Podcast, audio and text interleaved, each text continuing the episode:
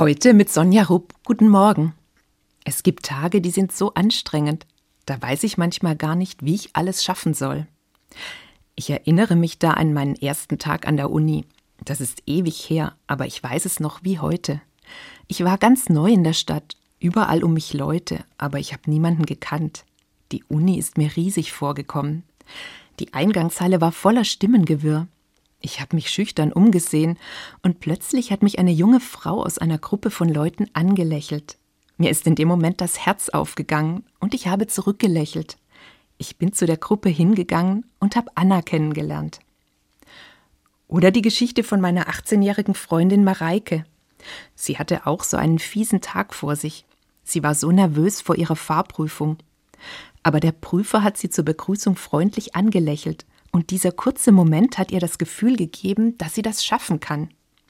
Ihre Nervosität war weg und sie hat die Prüfung ohne Angst gemeistert. Ein einziges kurzes Lächeln und eine ganze Prüfung kann entspannter laufen.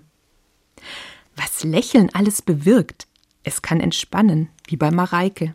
Und es kann mutig machen, wie bei mir am ersten Unitag. Es kann einen stärker machen oder trösten. Und es kann willkommen heißen. Natürlich kann ein Lächeln auch missverstanden werden und es löst auch nicht alle Probleme. Und manche Leute setzen ja auch ein falsches Lächeln auf.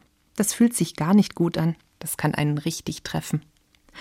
Aber gerade an Tagen, an denen es mir nicht gut geht, kann es so helfen, wenn mich jemand freundlich ansieht.